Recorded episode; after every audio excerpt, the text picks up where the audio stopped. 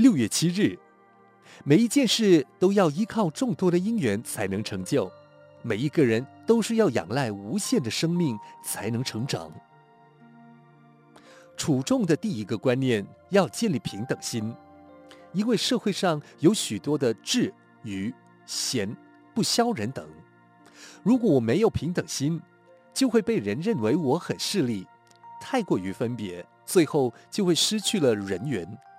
处众的第二个观念要有慈悲心，因为社会上的大众不一定人人都能合乎我的心，合乎我的意。甚至有很多还会违逆我的想法。如果我计较、讨厌、排斥，那么到了最后，不是你舍弃别人，而是别人舍弃你啊。处众的第三点，要注意随和心。社会上的人，如果你希望人人都能如我、同我，这是不可能的。只有用我去随和他们，只要不是邪道。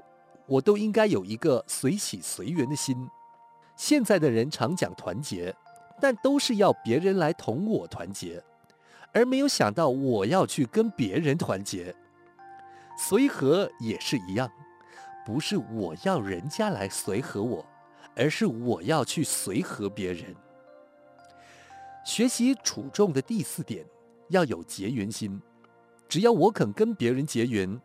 例如，我以欢喜跟你结缘，以物品跟你结缘，以好的语言跟你结缘，以祝成跟你结缘。我赞美你，祝成你，你会不接受我吗？所以，平等心、慈悲心、随和心、结缘心，都是处众的方便。